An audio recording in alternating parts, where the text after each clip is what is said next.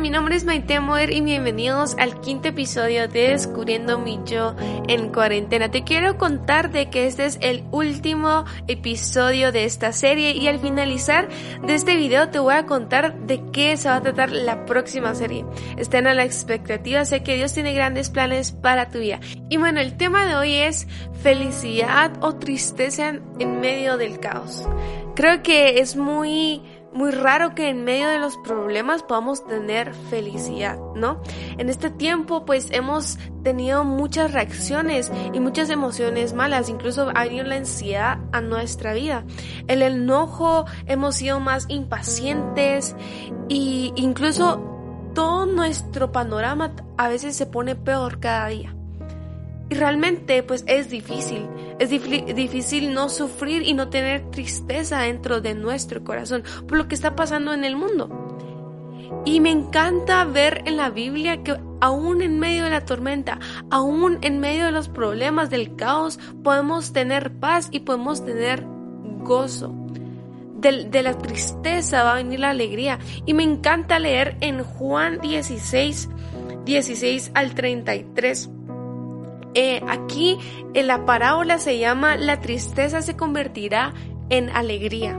Y sé que todas las lágrimas que has derramado durante este tiempo, todas estas luchas se van a convertir en alegrías. Toda la tristeza que tenés, todo el dolor que tenés en tu corazón, Dios lo va a quitar y va a traer alegría a tu corazón. Empieza diciendo así. Dentro de poco, aquí está hablando Jesús, le está hablando a sus discípulos y dice, dentro de poco ya no me verán más, pero tiempo después me verán de nuevo. Y, realmente eh, los discípulos se quedaron así como, como así? No, no, no entiendo esto. Y después como Jesús se dio cuenta de que ellos no, estaban entendiendo lo que él estaba diciendo, él eh, les, quiso explicar. Entonces dijo, Dentro de poco no me verán más, pero tiempo después volverán a verme. Les digo la verdad, ustedes llorarán y se lamentarán por lo que va a sucederme, pero el mundo se alegrará. Ustedes se lamentarán, pero su dolor se convertirá de pronto en una alegría maravillosa. A mí me encanta el ejemplo que da aquí. Y dice, será como una mujer que sufre dolores de parto, pero cuando nace su hijo, su angustia se transforma en alegría. Sabes, el mundo y nuestra vida está sufriendo dolores de parto tal vez. Está, le está doliendo, el, el proceso le está doliendo. Pero sabes, me encanta que dice, se transformará en alegría. Tu angustia por lo que va a pasar mañana, tal vez no tenés eh, si sos, sos, padre, tal vez no tenés qué le vas a dar a tus hijos y tal vez si estás, sos un joven, no sabes si vas a ganar el semestre tal vez o no sabes eh, qué va a ser de tu futuro y estás angustiado, pero sabes, eso se va a convertir en alegría. Eso se va a transformar. Y tal vez no tanto porque el panorama va a cambiar, sino porque tu actitud va a cambiar. Tú vas a entender lo que está pasando uno decide si va a sufrir durante el proceso o si va a disfrutar el proceso. Tú tomas esa decisión. ¿Sabes? Yo te quiero contar una historia. Yo cuando estaba preparando mi fiesta de, 15 años, el proceso a mí me, me estresaba, incluso hubo momentos que así como que, ah, la madre, esto cómo cuesta. Pero el proceso Alguien me dijo, tenés que disfrutar el proceso porque al final es lo más bonito. Aunque hubiera estrés, hubieran problemas, hubieran preocupaciones porque esto no iba a llegar, que por esto no sé qué, que no sé qué. Siempre habían problemas. Pero alguien me dijo, tenés que disfrutar eso porque es lo más bonito. Y es cierto. Ese día llegó y sí, fue lindo, fue especial, pero fue más lindo preparar todo con mi mamá, con mi familia. Eso fue, eso fue lo que marcó realmente mi vida. Y realmente tú tienes que disfrutar cada momento. ¿Sabes? Mi hermano ha estado hablando de los últimos tiempos. Y él decía que tenemos que vivir cada día como si fuera el último. Disfrutar, amar, gozarlo con tu familia, con las personas que te rodean. ¿Sabes? No te lamentes por las personas que no están. Obviamente uno los extraña. Yo extraño a mis abuelitos, a mi familia, a mis amigos. Pero no voy a ponerme triste todos los días porque no están. Voy a llamarlos, voy a hablar con ellos, voy a ver la, la oportunidad de que podamos pasar un tiempo juntos. No voy a encerrarme en mi cuarto y a deprimirme. Porque ahí le voy a dar lugar al diablo para que entre a mis pensamientos como hablábamos. Eso puede alejarnos de Dios incluso. Entonces, disfruta cada proceso, disfruta cada momento con tu familia. ¿Sabes? En este tiempo no, no descubramos solo cosas malas, descubramos cosas buenas, descubramos cualidades y cosas lindas de las demás personas que tenemos alrededor, de tu familia. Muchas veces, como pasamos poco tiempo con nuestra familia, pensamos, sí, es que esta persona solo es enojada, esta persona es solo esto. Y realmente cuando empezás a convivir con esa persona, te llegas a, a enamorar, a, a encariñar más con esa persona porque empezás a conocerla. Disfruta de cada momento con tu familia, con tus... Ahora sé que con más ganas vamos a disfrutar a nuestros amigos. Y bueno, te quiero seguir leyendo esto, esto fue un pequeño gran paréntesis, pero te quiero seguir hablando. Y dice... Bueno, porque ha traído una nueva vida al mundo. Así que ahora ustedes tienen tristeza, pero volveré a verlos. Entonces se alegrarán y nadie podrá robarles esa alegría. Y como dijera Bárbara de Regil, que nadie te quite su sonrisa porque esto es tuyo. Que tu sonrisa no dependa de las demás personas, de la circunstancia, sino que realmente tu felicidad venga de Dios, tu paz, y que venga de ti mismo y misma. Eso fue muy profundo. y seguimos leyendo. Dice, ese día no necesitarán pedirme nada, les digo la verdad, le pedirán directamente al Padre y Él les concederá la petición porque piden en mi nombre. No lo han hecho antes, pidan en mi nombre y tendrán alegría en abundancia. ¿Sabes? Dios mandó a su Hijo no solo a morir por nosotros, sino que a romper esa barrera para que nosotros podamos solamente venir y hablar con Dios en el nombre de Jesús. Siempre cuando oras, termina de decir, en el nombre de Jesús, porque en Él creemos, en Él confiamos. Y me encanta que de, último dice que pidamos a Él en este tiempo, que tal vez no tenés nada. No sé qué quieres pedirle al Señor, pero eso, pedíselo con fe, y si necesitas que Dios te quite la ansiedad, si necesitas que Dios te quite el enojo o no sé, cualquier cosa, Él te lo va a conceder. Él te va a dar un nuevo corazón y una nueva vida. Y me encanta que de último dice, y tendrán alegría en abundancia. ¿Sabes?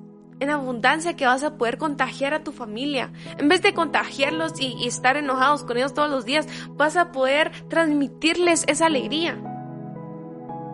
Y después dice, he hablado de estos asuntos de lenguaje figurativo, pero pronto dejaré de hablar en el sentido figurado y les contaré acerca del Padre con toda claridad.